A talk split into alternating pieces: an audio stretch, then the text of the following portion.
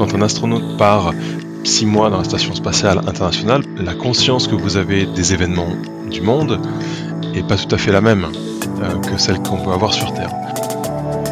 Les Corésiens peuvent le voir la nuit, euh, Mars scintiller dans, le ciel. Hein. si vous voyez une petite étoile euh, un peu orange, c'est Mars. L'impact le plus bénéfique qu'on peut avoir dans, dans ce métier-là, c'est l'inspiration, qui va pouvoir permettre de créer chez certaines, chez certains, euh, l'étincelle qui va leur faire dire ah finalement euh, footballeur c'est bien comme carrière mais pourquoi je ferais pas un truc genre ingénieur aérospatial ou astronaute? Visage Gaillard, Mathieu Vitra. Salut à tous et bienvenue sur le podcast Visage Gaillard. Je m'appelle Mathieu Vitra et je suis photographe et vidéaste. Ensemble, nous allons révéler le portrait de personnalités inspirantes et passionnées ayant un lien avec la ville de Brive-la-Gaillarde et la Corrèze. Aujourd'hui, j'ai le plaisir d'inviter sur le podcast Visage Gaillard Jules Grandcir. Alors qui est Jules Grandcir Pour ceux qui ne le connaissent pas, Jules est responsable de la communication interne de l'Agence spatiale européenne, l'ESA, basée à Cologne en Allemagne. Jules est fils de rugbyman, évoluant d'abord en Normandie, puis en Corrèze, au club de rugby de Tulle. Il passe une grande partie de son enfance à Gimel, et ce n'est qu'après ses études, pendant ses stages au Centre européen des astronautes, qu'il découvre le domaine spatial. En écoutant cet épisode, vous allez savoir en quoi consiste réellement son rôle au sein de l'Agence spatiale européenne. Vous allez savoir quelle est la place de la France et de l'Europe dans le domaine spatial en 2021 à quoi servent et combien coûtent les missions, les programmes et pourquoi l'être humain va dans l'espace aujourd'hui. Vous allez savoir comment faire pour intégrer l'équipe des astronautes de l'Agence spatiale européenne. Nous découvrirons quels sont les projets actuels et à venir de l'Europe. Nous verrons également que nous sommes déjà en route vers Mars et que nous sommes presque arrivés. Et également de nombreuses infos absolument passionnantes. On se retrouve à la fin de ce podcast pour les bonus. Installez-vous confortablement. Très bonne écoute. Bonjour Jules Grancière. Bonjour Mathieu Vitra. Comment ça va? Très bien. Euh, je suis ravi de te recevoir sur ce podcast pour plusieurs raisons. Déjà parce que dans un premier temps, ceux qui me ceux qui me connaissent euh, euh, savent que effectivement, je suis passionné par le spatial de manière générale. Personne n'est parfait. non, mais c'est vrai que c'est un domaine qui m'a toujours, euh, qui m'a toujours fasciné, euh, l'astronomie, le spatial, que ce soit euh, euh les missions les plus, euh, les plus iconiques, on va dire, la conquête vers la Lune, dans les missions Apollo des années 60, jusqu'à plus récemment euh, les, les, missions de, de, Thomas Pesquet, par exemple. Euh, il y a eu beaucoup de choses entre temps, évidemment, euh, qui ont fait que ce domaine m'a passionné. mais c'est un grand plaisir de, de pouvoir bah, parler à, à, un acteur important de, d'un organisme important qui a une, qui a une, une, une portée au niveau, au niveau mondial. Donc, je suis ravi. Euh, dans un premier temps, euh, avant de développer un petit peu sur, sur ton activité, est-ce que je peux te demander bah, tout simplement de, de, te présenter? Oui, bien sûr. Alors, je m'appelle Jules Grandcir. Ça fait euh, une quinzaine d'années que je travaille dans le secteur du spatial. J'ai débuté juste après mes études au Centre européen des astronautes euh, à Cologne.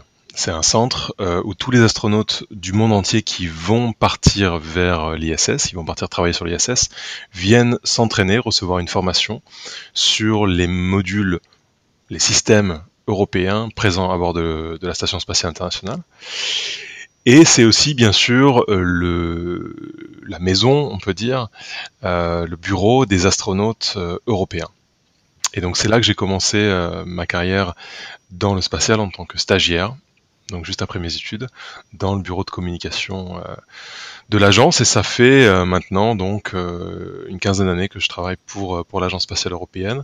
Et aujourd'hui, je suis en charge de la communication interne de l'agence qui est une communication qui un service plutôt qui a pour pour vocation bien sûr de de, créer un dialogue euh, fort et engagé de la part euh, entre les, collaborateurs, entre les employés de l'agence, et aussi bien sûr de créer un dialogue entre l'exécutif, les employés, les contractants, mais aussi tout le secteur spatial. Bon, tu te doutes, hein, j'ai mille questions à, te poser. Euh, et juste avant de développer un petit peu sur cette activité au niveau de, de l'ESA, de l'Agence spatiale européenne, est-ce que je peux te demander euh, quel lien, parce que évidemment, les auditeurs de ce podcast, euh, ceux qui habitent autour de chez moi, en Corrèze, se demandent pourquoi effectivement tu es sur ce, ce podcast. Est-ce que je peux te demander quel lien tu as avec la Corrèze? J'y suis né déjà. Je suis né à Tulle en 1982. Mon, mes parents sont normands tous les deux et mon père était venu faire euh, son service militaire en Corrèze. Et puis, euh, à cette époque-là, il était rugbyman, mon père.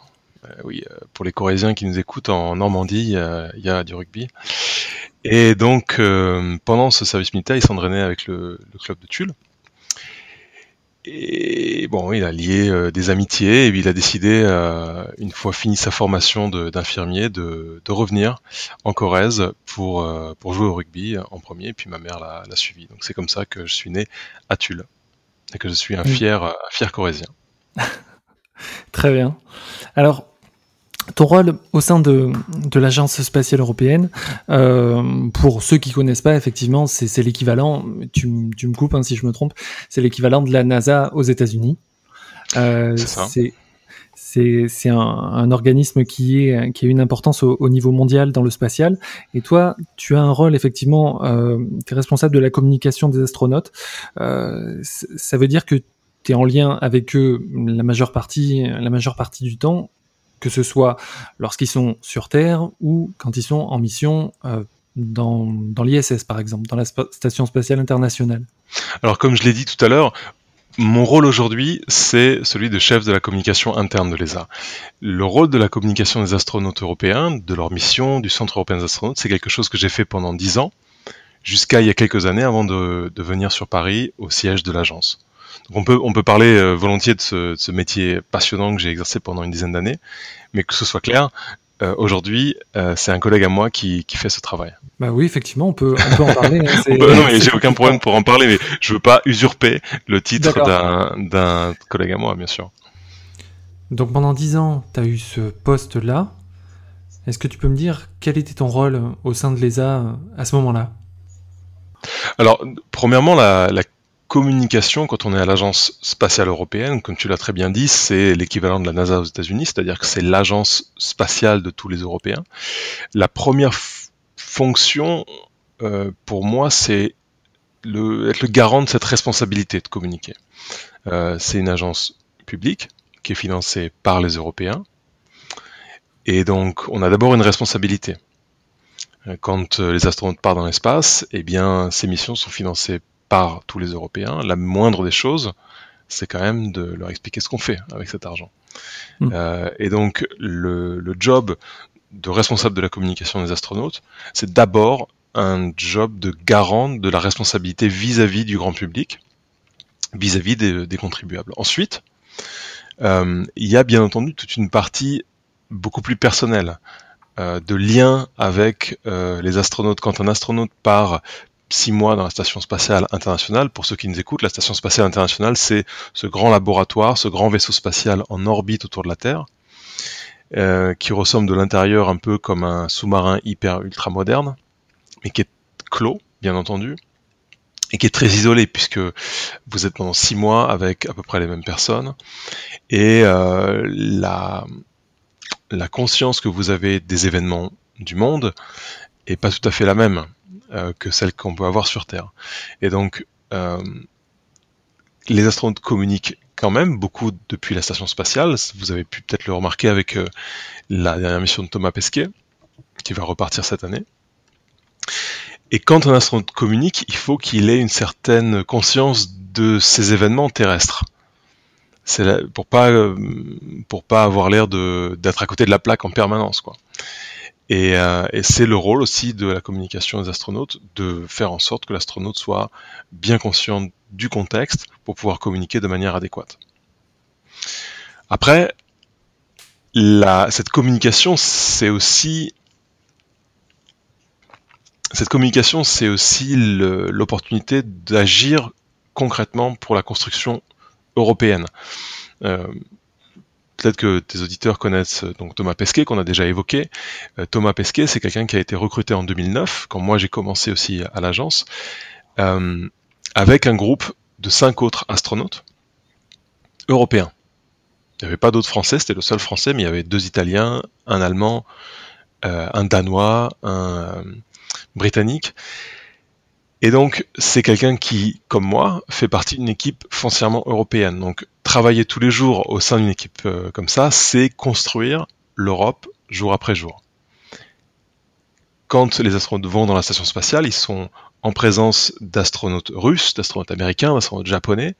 Donc ça, ça fait aussi partie de la construction européenne, puisque l'identité d'un continent, d'un pays, d'une ville même, ou d'une région, elle se construit bien entendu au contact des autres, en miroir avec les autres.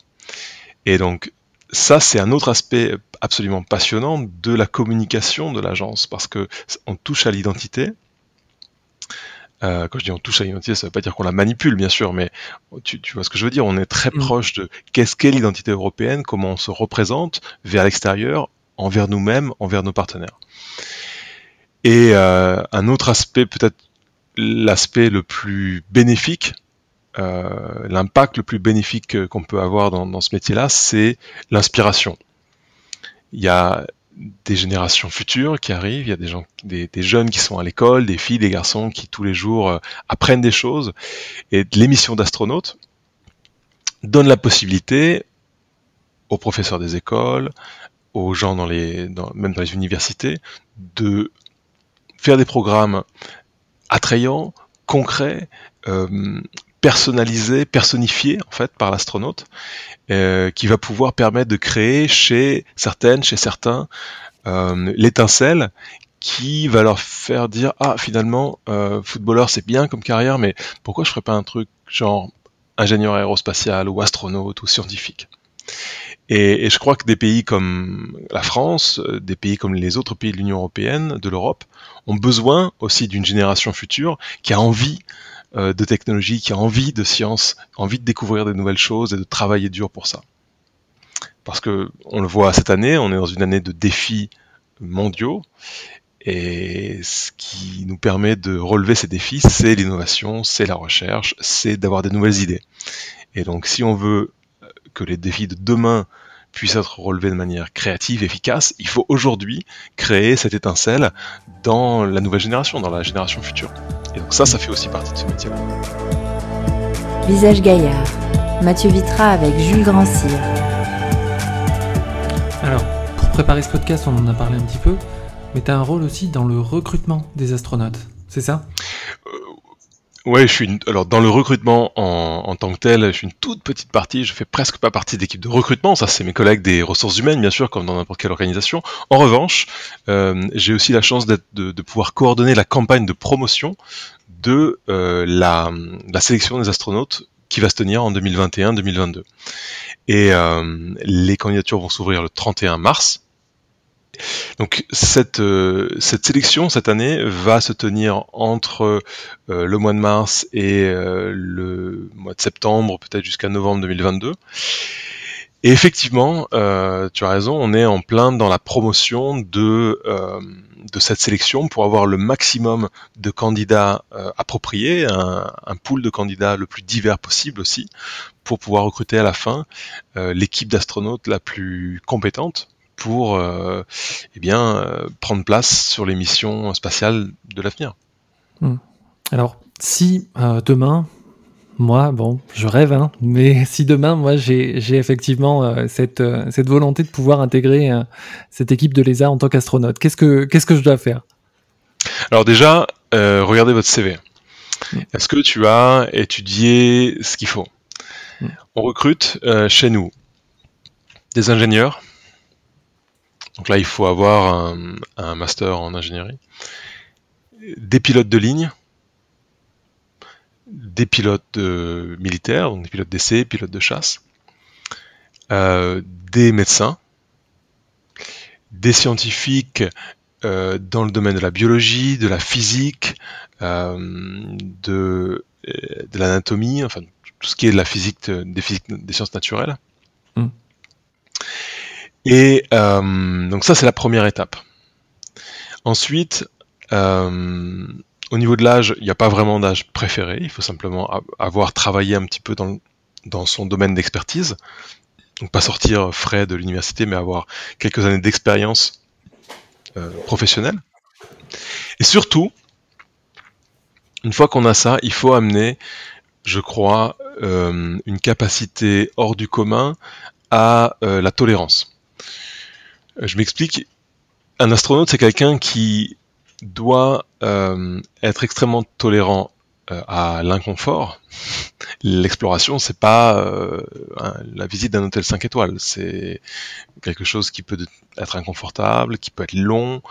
Euh, donc ça, c'est la, première chose. Deuxièmement, quelqu'un qui doit être tolérant à beaucoup de travail, une charge de travail énorme, apprendre tous les jours, apprendre beaucoup, beaucoup, beaucoup, beaucoup tous les jours. Tolérant à au voyage.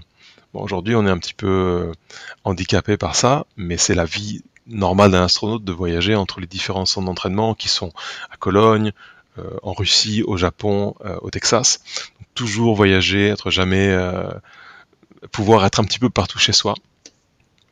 Et puis une tolérance fondamentale qui est la tolérance à l'autre. Aujourd'hui, l'espace, la je vais pas trop dire la conquête spatiale, mais l'aventure spatiale, c'est une aventure interculturelle, internationale. On n'a que des projets qui sont tellement grands qu'on ne peut pas les faire tout seul. Donc ça veut dire euh, aimer apprendre d'autres langues, aimer les parler, aimer découvrir d'autres euh, d'autres personnes. Euh, encore une fois, supporter, supporter les autres avec leurs défauts, avec leurs qualités. Ça, c'est ce qui fait un bon astronaute. Tu le disais effectivement, le fait d'être dans un milieu clos pendant des missions qui sont assez longues, c'est aussi euh, à, prendre en compte et, les astronautes sont aussi sélectionnés par rapport à leur, euh, capacité à euh, interagir avec l'autre et pas seulement en fonction de leur capacité physique et leur capacité à, apprendre, mais aussi à vivre ensemble. Oui, c'est, euh, on a un petit peu l'image d'Épinal de l'astronaute super héros, super fort physiquement, euh, super athlète. Ça vient, c'est pas complètement euh, idiot, hein, ça vient bien sûr des débuts de l'aventure spatiale à l'époque où on savait pas si un être humain pouvait survivre dans l'espace en apesanteur, on savait pas. Et donc on a décidé d'envoyer les, la catégorie de, de citoyens les plus euh, les plus solides, les plus forts, et puis euh, ceux qui avaient déjà décidé de prendre des risques extrêmes, c'est-à-dire en gros les pilotes, de chasse. D'accord?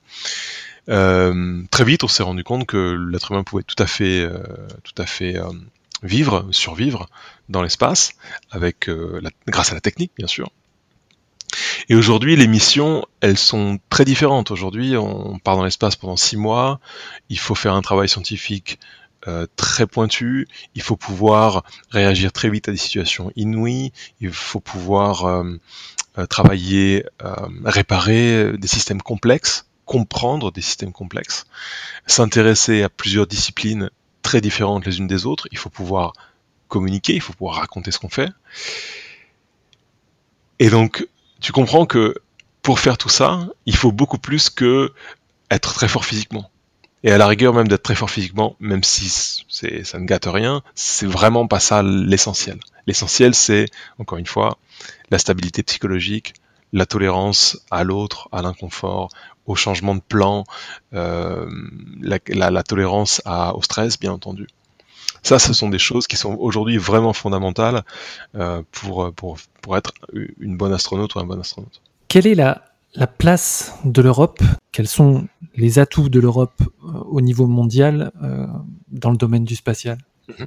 Alors déjà, l'ESA, elle est présente dans tous les domaines du spatial. C'est pas le cas de toutes les agences. L'ESA, elle s'occupe euh, d'exploration, on en a parlé. Elle s'occupe de sciences pure, de sciences spatiales. elle s'occupe de tous les, les domaines d'application, c'est-à-dire l'observation de la Terre, la navigation, tu en as parlé, la télécommunication. Elle s'occupe aussi de tout ce qui est euh, support, c'est-à-dire le développement technologique des technologies spatiales. Elle, euh, elle a des infrastructures d'opération, c'est-à-dire qu'elle a des salles de contrôle qui euh, opèrent des satellites et des lanceurs. Elle a bien entendu des fusées, ce qu'on appelle nous des lanceurs. On parle d'Ariane, de Vega. elle les développe. Et elle a même un programme relativement neuf maintenant, euh, qui ce qu'on appelle sûreté et sécurité spatiale, qui euh, s'occupe de tous les dangers venant de l'espace, c'est-à-dire les radiations solaires, les astéroïdes, pourquoi pas, mais aussi qui s'occupe des débris spatiaux, comment en faire moins, comment nettoyer un petit peu l'espace, et la sécurité à proprement parler, c'est-à-dire la cybersécurité, le rôle des satellites dans la cybersécurité et la cybersécurité des satellites eux-mêmes. Donc tu vois que euh, le spectre est extrêmement large et l'Agence spatiale européenne, elle est présente avec des programmes, des programmes euh, internationaux, euh, globaux, dans tous ces secteurs. Et donc puisque tu me demandes quelle est la place de l'Europe dans le monde euh, au niveau spatial, sur la Station spatiale internationale, c'est un bon exemple, puisqu'il y a cinq partenaires, le Japon, le Canada, la Russie, les États-Unis et l'Europe. L'Europe euh, a son laboratoire à bord de la station spatiale qui s'appelle Columbus. C'est là où euh, des astronautes européens mais aussi internationaux font des expériences scientifiques. Et euh, donc, elle a une souveraineté euh, certaine à bord de la station spatiale. On a euh, Frank Devine, un astronaute belge qui a été le premier commandant européen de la station spatiale, puis suivi par Alexander Gersk, un Allemand, Luca Parmitano, euh, juste après, un Italien. Donc, euh, l'Europe est reconnue comme un des grands partenaires de l'espace dans le monde, bien sûr. Oui. Pour donner un autre exemple, peut-être un autre exemple euh, qui va qui va arriver cette année, euh, le, télescope euh, Webb.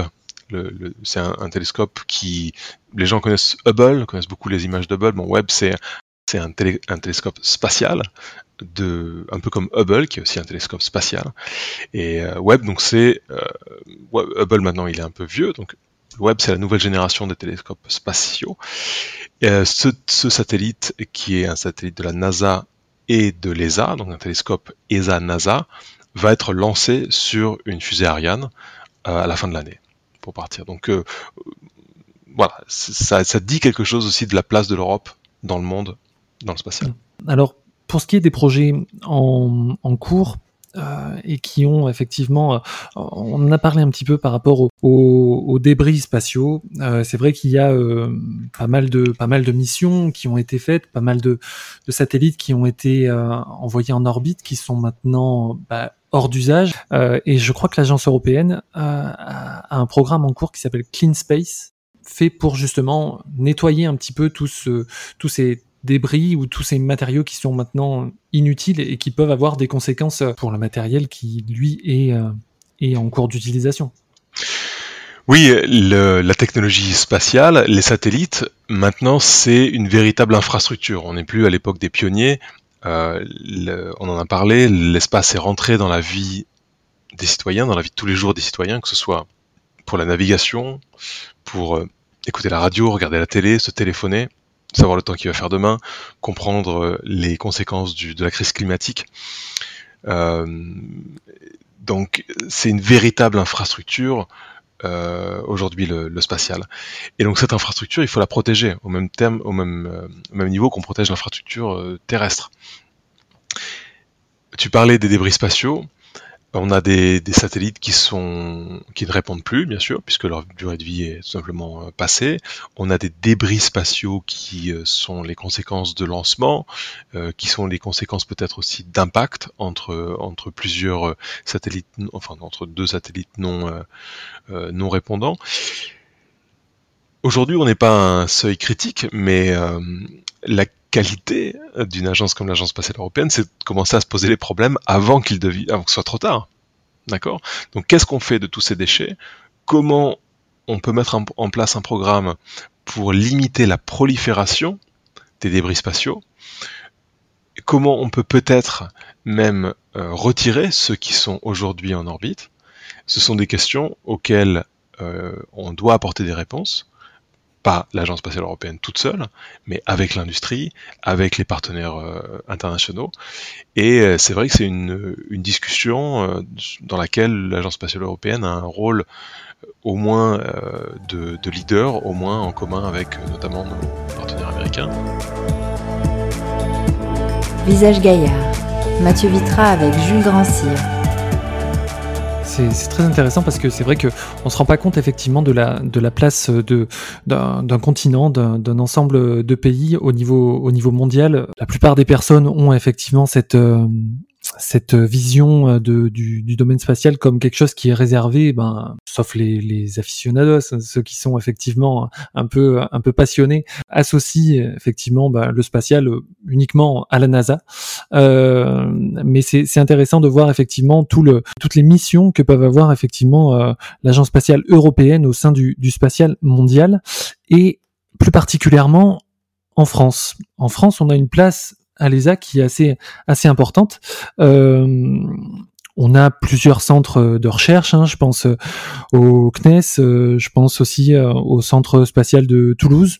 on a effectivement pas mal d'organismes qui, qui sont en lien avec ça. Et, et c'est pas pour être effectivement chauvin, mais on a effectivement cette, cette place qui est intéressante au, au sein du spatial à l'ESA par exemple. Oui, c'est vrai, la France a toujours été, euh, a toujours été un des, des leaders de l'espace euh, en, Europe, bien entendu, avec, euh, avec l'Allemagne, avec aujourd'hui le Royaume-Uni, l'Italie aussi beaucoup. On a des pays qui, qui s'impliquent aussi dans tous les programmes, comme la Belgique, comme l'Espagne. C'est vrai que la France fait partie des, des, leaders avec son industrie, avec ses politiques orientées vers, vers la technologie spatiale et la science et la recherche. Donc oui, tout à fait, le CNES est un partenaire euh, fondamental de l'ESA euh, et, la France une délégation euh, très forte, très forte à l'ESA et un, soutien très important. Ce qu'il faut juste sur rebondir sur ta question, euh, sur la perception euh, des, choses. Et c'est vrai que quand on pense espace, aujourd'hui on pense beaucoup NASA, et ça c'est lié beaucoup à l'histoire, bien entendu. Quand on fait l'histoire, même si c'était il y a 50 ans aujourd'hui, quand on fait l'histoire comme ça, euh, c'est l'histoire d'une marque qui est très très forte, bien entendu. L'ESA, c'est souvent contenté finalement de d'être un peu plus discrète sur, euh, sur les, les programmes euh, d'exploration, même de, de, de, vol habité. En revanche, on a depuis toujours le programme d'exploration, euh, pardon, on a depuis toujours le programme d'observation de la Terre le plus grand au monde et le plus performant au monde. Ça veut dire quoi? Ça veut dire que comprendre les conséquences de la crise climatique, ça passe par des données performantes, et ça, ça passe par des satellites performants, un réseau de satellites qui peut recouper les données, on appelle ça le big data aujourd'hui, c'est très à la mode, mais c'est ça, c'est accumuler beaucoup de données pour pouvoir les mettre à disposition des politiques pour enfin prendre des décisions solides sur des crises comme euh, la crise climatique qu'on connaît aujourd'hui. Ça, c'est l'Europe qui est leader sur, euh, sur ce point-là depuis des années et euh, quand on voit les programmes qui sont, euh, qui sont à venir, tend à, le rester dans les années qui viennent. Hmm. On est en 2021. Qu'est-ce que le spatial aujourd'hui et à quoi ça sert? On peut parler effectivement d'exploration, on peut parler de, de, protection aussi de, de l'environnement. Il y a diverses missions, différents objectifs. Mais en 2021, aujourd'hui, au niveau européen et au niveau mondial, euh, qu'est-ce que le spatial a comme, euh, comme projet et comme importance? Alors, aujourd'hui, le spatial, il est complètement intégré à la vie quotidienne, ça c'est la première chose. On a parlé d'observation de la Terre. Encore une fois, on a des défis climatiques qui sont très importants. L'observation de la Terre joue un rôle majeur et les satellites d'observation de la, Terre jouent un rôle majeur dans cette crise. On a parlé de navigation. Aujourd'hui, on a 10% de l'économie mondiale qui dépend de la navigation par satellite. Le moindre, la moindre chose qu'on fait dans la vie de tous les jours dépend de la navigation par satellite et l'Europe construit a déjà construit et continue d'étendre le programme Galileo, qui est un, réseau de satellites de navigation ultra précis qui euh, va au-delà de l'utilisation personnelle de, de la navigation, mais qui est tellement précis que pour l'industrie, pour l'économie, il peut devenir euh, majeur, capital. On a parlé de la télécommunication, bien entendu. Aujourd'hui, euh, on est dans un monde de télécommunication. Le rôle de, des satellites dans la télécommunication d'aujourd'hui et celle de demain, on parle beaucoup de la 5G et des communications futures, il est primordial, il est critique. Donc ça, c'est la, chose la plus évidente, j'ai envie de dire. Aujourd'hui, la, vie de tous les jours, encore une fois, euh, elle, est, euh, elle est complètement euh, intégrée avec l'infrastructure spatiale. C'est pour ça que je parle d'infrastructure quand, quand on parle de, de cette partie du spatial. Pour lancer ces satellites, il faut des fusées. Il faut des fusées performantes, des fusées sur lesquelles on peut compter. Donc ça, ça fait aussi partie, ça découle directement de ça. Pour faire marcher ces fusées, il faut des centres de contrôle, il faut un programme technologique très fort. Donc ça, c'est aussi l'agence spatiale qui peut s'en occuper. Et ensuite, on a parlé des, euh, des débris spatiaux qui découlent un petit peu de ça. Donc comment gérer euh, ces débris spatiaux, comment les gérer, comment les euh, mitiger leur impact. On a des défis euh, qui nous viennent de l'espace, euh, avec la menace peut-être d'astéroïdes, on appelle ça des géocroiseurs, j'appelle ça des astéroïdes pour faire, euh, simple, des gros cailloux qui, peuvent se diriger vers la Terre et qui pourraient causer euh, euh, de dégâts majeurs, même catastrophiques. On a le Soleil qui est un astre qui permet beaucoup de choses, mais qui peut aussi être dangereux. Euh, on a vu des tempêtes solaires dans l'histoire créer des perturbations très fortes euh, sur Terre, et donc on peut s'imaginer quand on parle de l'infrastructure spatiale que cette infrastructure spatiale peut être aussi beaucoup endommagée, perturbée par ce, par ce type de euh, d'événements. Donc c'est quelque chose qu'on se doit d'étudier pour voir si on peut commencer à les prévoir. Et puis il y a euh, le côté exploration et science, qui est un côté plus immatériel, bien qu'il soit euh, profitable économiquement, mais qui est plus immatériel, où euh, on est dans le domaine de la connaissance, comprendre notre environnement, en savoir plus sur qui on est, quel est l'espace dans lequel on vit, quel est notre système solaire, où est-ce que l'humain peut aller dans l'espace, sur d'autres planètes peut-être. Mm. Et donc ça, ça fait aussi partie, bien sûr, de la vie. La vie, c'est le retour euh, sur investissement. On est tous d'accord, il faut manger, mais il faut aussi se nourrir euh, de curiosité, de questions, avec des réponses, et des fois des questions qui n'ont même pas de réponse. Il faut pouvoir les poser. Ça, ça fait partie aussi de la vie de tout être humain. Alors, aujourd'hui, euh, ce qui n'était pas le cas il y a encore 10 ans ou 15 ans, il y a des nouveaux acteurs dans le spatial, euh, que ce soit en termes de pays. Euh, il y a encore, euh, oui, 10, 15 ans, on n'avait pas effectivement la Chine qui est par exemple un des, des gros acteurs qui est euh, qui est prometteur pour pour le futur, euh, qui s'est posé euh, sur la lune encore encore récemment, euh, pas humainement mais robotiquement on va dire. Euh, et puis on a des acteurs privés. Euh, je pense à SpaceX évidemment, je pense à Virgin, je pense à Blue Origin, qui sont des des acteurs privés et le privé dans l'espace c'était quelque chose qui était euh, absent il y, a, encore quelques années et qui prennent une une, grande place dans le spatial ça c'est une innovation ça Oui, c'est vrai que le, privé n'était pas présent dans le spatial, c'est pas tout à fait vrai. C'est beaucoup la, la perception qui a changé. hein. Quand on parle de l'industrie, on parle d'Airbus, on parle de Ariane Group. C'est l'industrie, hein. On est d'accord. C'est aussi des grands acteurs du spatial depuis toujours. Mais c'est vrai qu'on a aujourd'hui plus d'acteurs, plus de plus de privés dans le spatial, et c'est euh, logique. L'aviation est passée par là. Euh, c'est c'est un- une, étape logique dans la flèche du temps de- du spatial. Et d'ailleurs, euh, l'Agence spatiale européenne, elle est aussi là pour encourager ces initiatives privées européennes. Euh, Aujourd'hui, l'espace, ça représente 230 000 emplois en Europe. Euh, notre objectif, c'est de soutenir euh, l'industrie pour pouvoir, pour qu'elle puisse avoir ce type d'initiative dans le secteur des lanceurs. On a une initiative concrète qui, qui s'occupe précisément de ça, mais aussi dans d'autres dans d'autres domaines, notamment dans la gestion des débris spatiaux. Alors demain, Mars. on est demain, je sais pas, mais après-demain. Après-demain, ouais.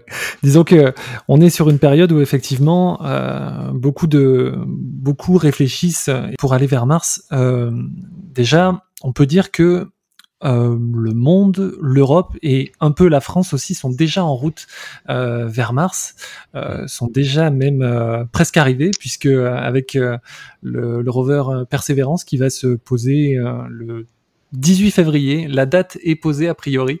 Le 18 février, on aura euh, le rover Persévérance qui, qui se posera sur euh, sur Mars.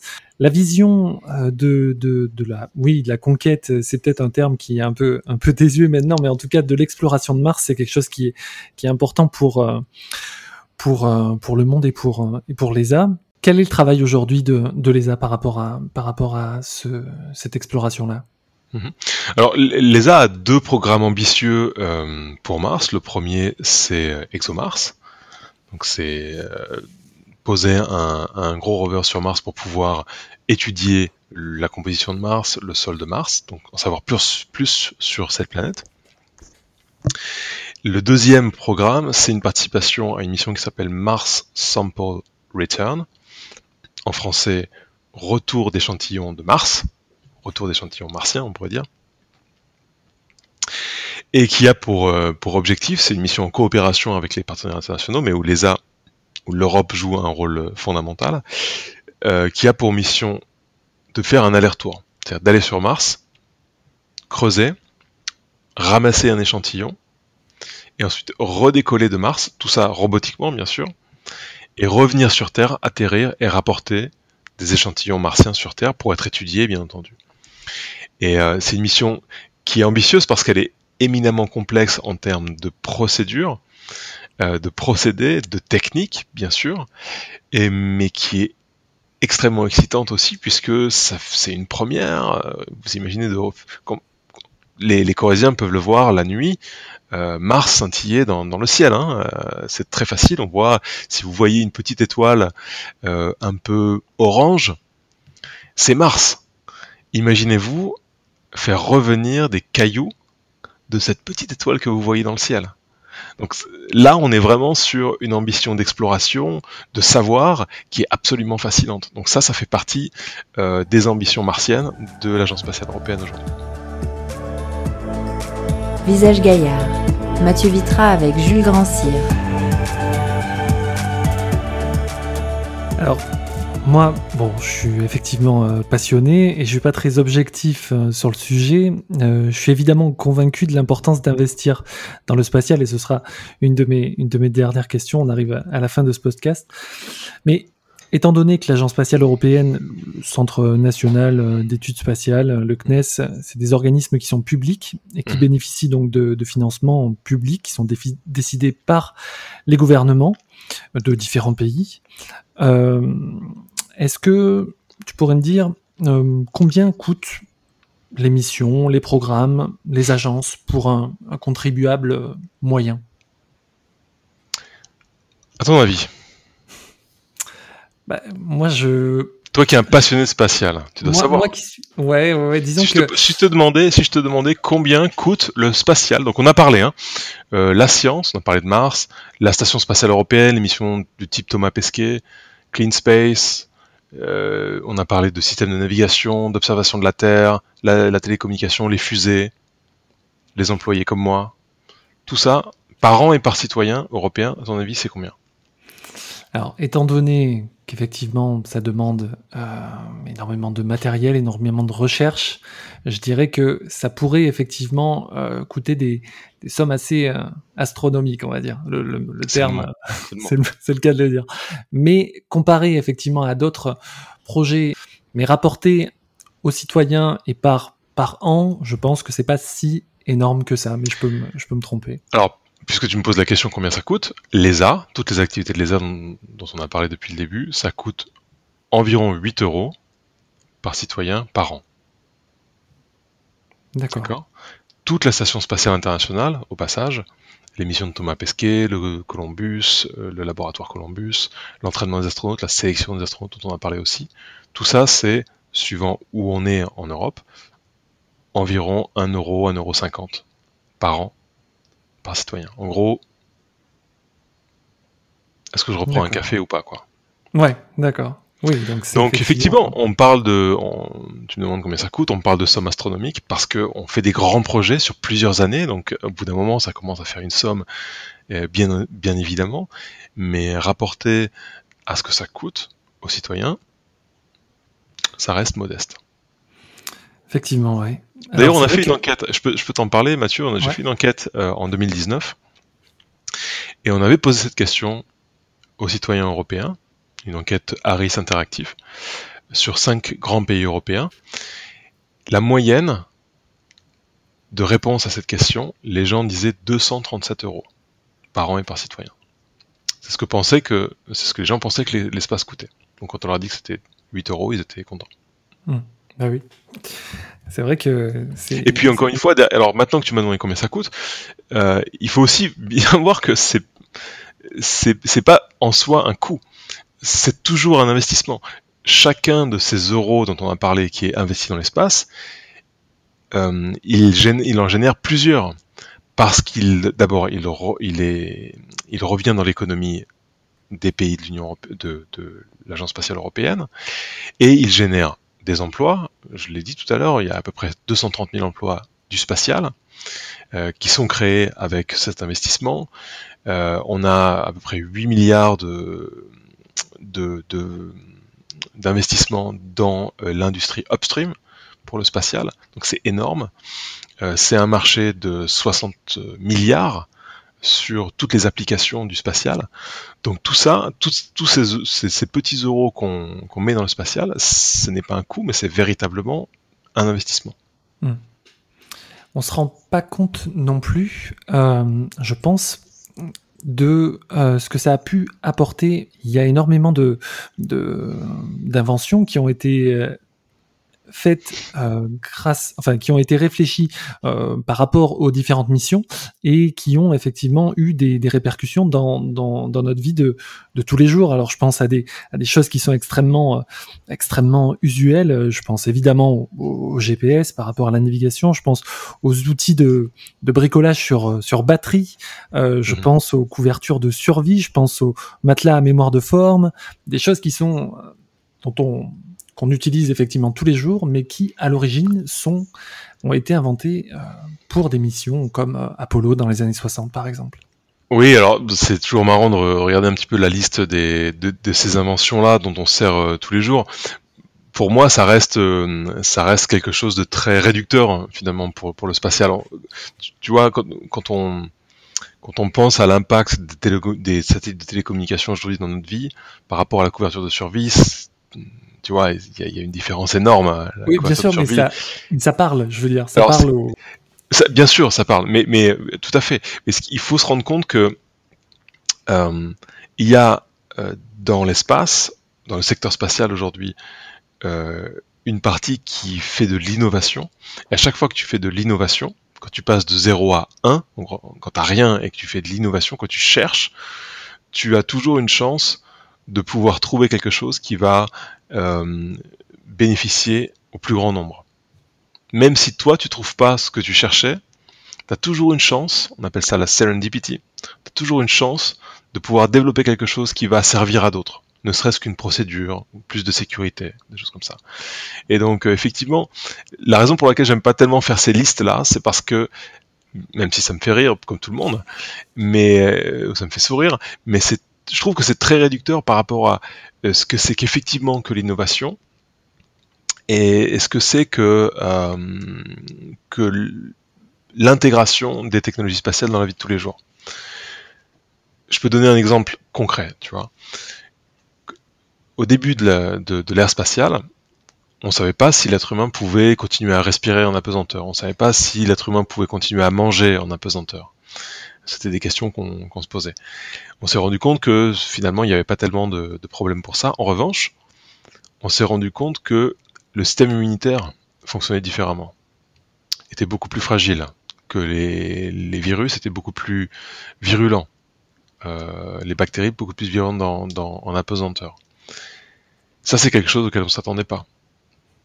Ça veut dire qu'aujourd'hui, sur la Station spatiale internationale, on peut faire de la recherche en immunologie extrêmement efficace sur des sujets sains, ce qui est très rarement le cas euh, sur Terre, euh, pour pouvoir développer des nouveaux vaccins, comprendre mieux le système immunitaire.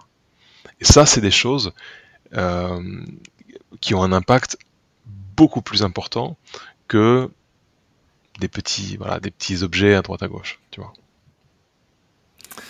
C'est passionnant. On, arrive, on arrive à la fin de ce podcast. Alors, généralement, euh, je pose cette, cette question. c'est une question un peu, un peu rituelle et, un, peu, un peu locale. Est-ce qu'il y a un endroit autour de Brive ou en Corrèze euh, qui te rappelle des souvenirs particuliers, qui t'évoquent des choses, ou, ou, quand tu passes par là, effectivement, où tu aimes bien te, te retrouver? Alors, bien sûr, hein, euh, il y, en a, y en a beaucoup. D'abord, euh, chez ma tata Ginette, à Tulle. Ça, c'était Tata Ginette, c'est ma nourrice que j'avais quand j'étais à Tulle, et je la salue d'ailleurs au passage. voilà, ça, ça fait partie de, voilà, c'est un endroit qui, qui, me rappelle toujours que tout va bien, qu'il peut se passer plein de choses dans le monde, mais tant que je suis là, tout va bien. Euh, il y a euh, le stade de rugby de Tulle, Alexandre Cueil, qui est un stade où mon père a joué au Sporting. Et c'est un stade aussi un petit peu mythique de l'histoire du rugby qui, euh, qui me rappelle beaucoup de, de souvenirs d'enfants. Euh, Gimel, les cascades, les cascades de Gimel, pour ceux qui, connaissent, j'ai vécu de mes années d'enfance très proche de, cet endroit, donc c'est un endroit qui, qui est très cher à mon cœur. Euh, et puis de manière générale, la nature corésienne, la forêt, la forêt en automne, voilà, les couleurs euh, de la forêt corésienne, c'est voilà, c'est des endroits je trouve où on peut se ressourcer très efficacement, euh, qui me sont chers. Un grand merci Jules Grancien. Merci Mathieu.